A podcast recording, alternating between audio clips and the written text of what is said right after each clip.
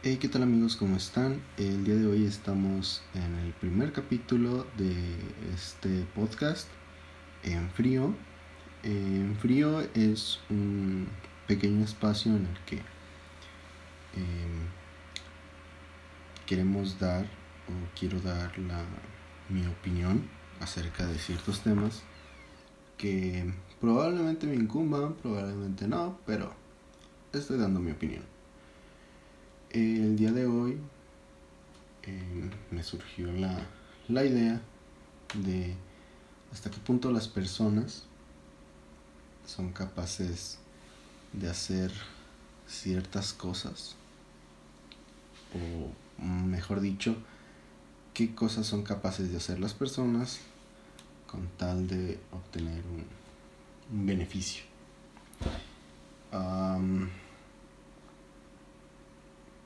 estaba hace un momentito observando la pelea de Logan Paul.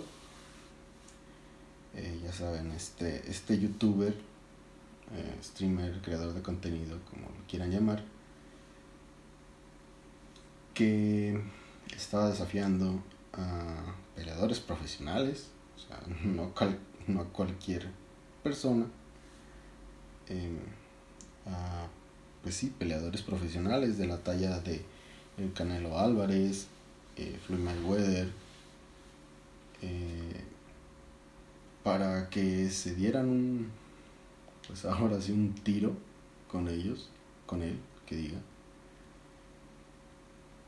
Y te pones a pensar, o al menos yo me pongo a pensar de, verga, güey, o sea, ¿por qué? Eh, estoy de acuerdo con que las personas eh, hagan sus, sus cosas para pues salir adelante, ganar contenido, cosas por el estilo. Pero güey, ¿por qué te pones a exponer tu vida? Lo que lo que un poquito yo me yo me cuestiono. O sea, güey, ¿por qué te pones a exponer tu vida? Eh, o no tu vida, tu salud tal vez, por unas visitas, Que a lo mejor tú dices, güey, pues Logan Paul es millonario, güey, no tiene necesidad. Y entonces, ¿por qué lo hace? Aquí es donde yo pregunto, les pregunto, ¿qué estarían dispuestos a hacer? Pónganse el, el, el, reto que tienen ahorita. Eh, bajar de peso, conseguir cierta cantidad de dinero, em, una respuesta de algún trabajo, eh, el carro que les gusta, una moto, eh, no sé, algo material, algo que únicamente les fuera pues a servir por un momento tal vez, por una un, un plazo mediano, ¿qué estarían dispuestos a hacer? Si me pongo ahorita yo, por a lo mejor, no sé, un, un carro, digamos, yo no estaría dispuesto a darme un tiro con un luchador profesional independientemente de si tengo, no sé, un año, dos años creo que tenía peleando, eh, no profesionalmente, obviamente, hizo su debut con un luchador, no recuerdo su nombre, pero, güey, o sea, observando un poquito la pelea te das cuenta de que no sabe nada de pelear. No es como que yo sepa mucho. Claro, aclarando, aclarando. Pero si nos ponemos en los ojos de un juez objetivo, eh, que no te pone, o sea, no ponerte del lado de ninguno. O sea, primero que nada, eh, estás haciendo el ridículo, porque no es algo a lo que te dedicas, no es algo de lo que tienes experiencia, no es algo de lo que vayas a no sé, vayas a recibir muchas oportunidades, porque si llevas dos, tres años peleando y te vas a una,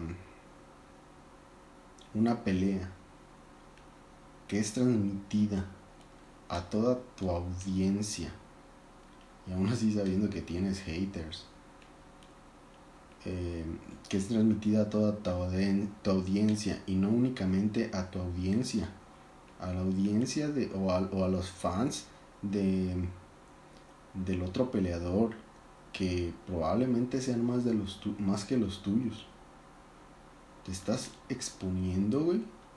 En una pelea profesional te estás exponiendo a hacer el ridículo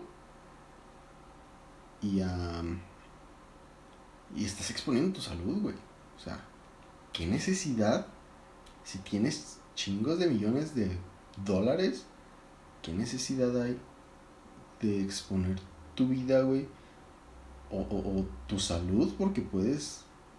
Puede haber un mal golpe. Es lo malo de, de los deportes de contacto, de que puede haber un mal golpe y ahí terminó tu carrera, güey. O sea, quedas en estado vegetal y todo lo que construiste alrededor de toda tu vida, a lo largo de toda tu vida, se desperdició por querer más visitas. Otro punto a lo que voy es de eh, Ricardo Anaya, que no, me parece entre gracioso y triste, sinceramente porque, o sea, todos sabemos que Ricardo Anaya pues es eh, candidato, aunque ni siquiera hay elecciones presidenciales a nivel nacional eh, cercanas, por lo menos, aún faltan tres años. Eh, es, pues sí, yo creo que va a ser candidato independiente o por algún partido político aquí en México. Que Ricardo Anaya ya lo conocemos todos, sobre todo porque se está poniendo últimamente de, de moda. Em, ¿Por qué? O sea, en, en, en, tu pendeja, ¿por qué te vas tú siendo alguien, me parece que de abolengo, es de abolengo? Em, tú siendo alguien de abolengo, te vas a convivir con una persona que pues como yo, como muchas otras personas, somos de barrio, porque somos de barrio y, a veces es muy complicado el, el hecho de pues trabajar. Eh, se va con una señora a vivir su día así como de verga, güey, o sea, neta no sabes nada de lo que se vive en México, es, güey, es si vieras que esas situaciones que tú estás exponiendo en tus videos, porque ahí ya te vuelves público, güey, o sea, siendo un político, tú ya eres como si fueras un influencer, pero, bueno, pequeñas diferencias, un poquito de robo y por aquí, por allá, pero bueno, este estás tan alejado de la realidad de México, güey. Y piensas que con tus videos, por lo menos a mí o a muchas otras más personas, piensas que con tus videos vas a lograr que nos demos cuenta de una situación que vivimos todos los días. Estás muy cabrón, la neta. Se me hace algo muy tonto de, de, su parte decir que esa situación es la que se vive día a día en México cuando sabemos que hay situaciones mucho peores en los que mucha gente está mendigando, gente que de repente tenía no todo, pero una situación económica un poco favorable. Y de repente lo pierde todo por una pendejada de los demás arriba. Y esos de más arriba es a los que el candidato, entre comillas, eh, son los a los que pertenece.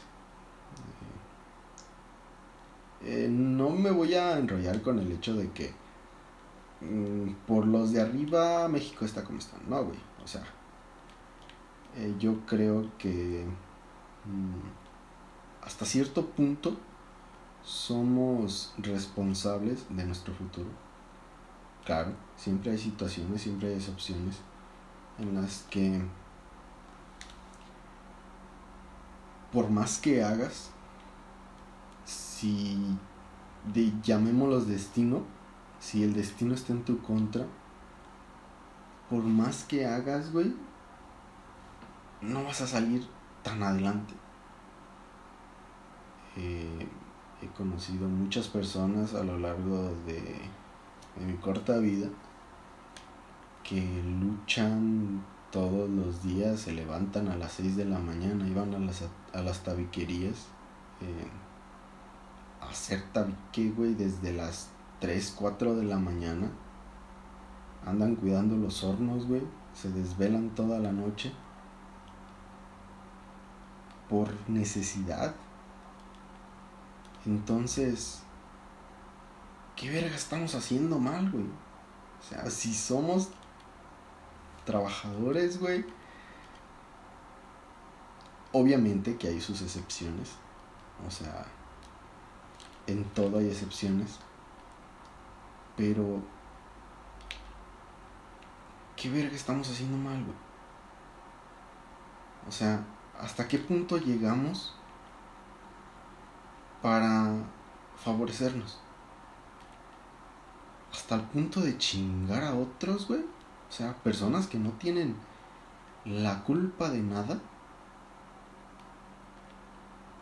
Personas que están dándolo todo día a día para llevar a su casa algo adelante.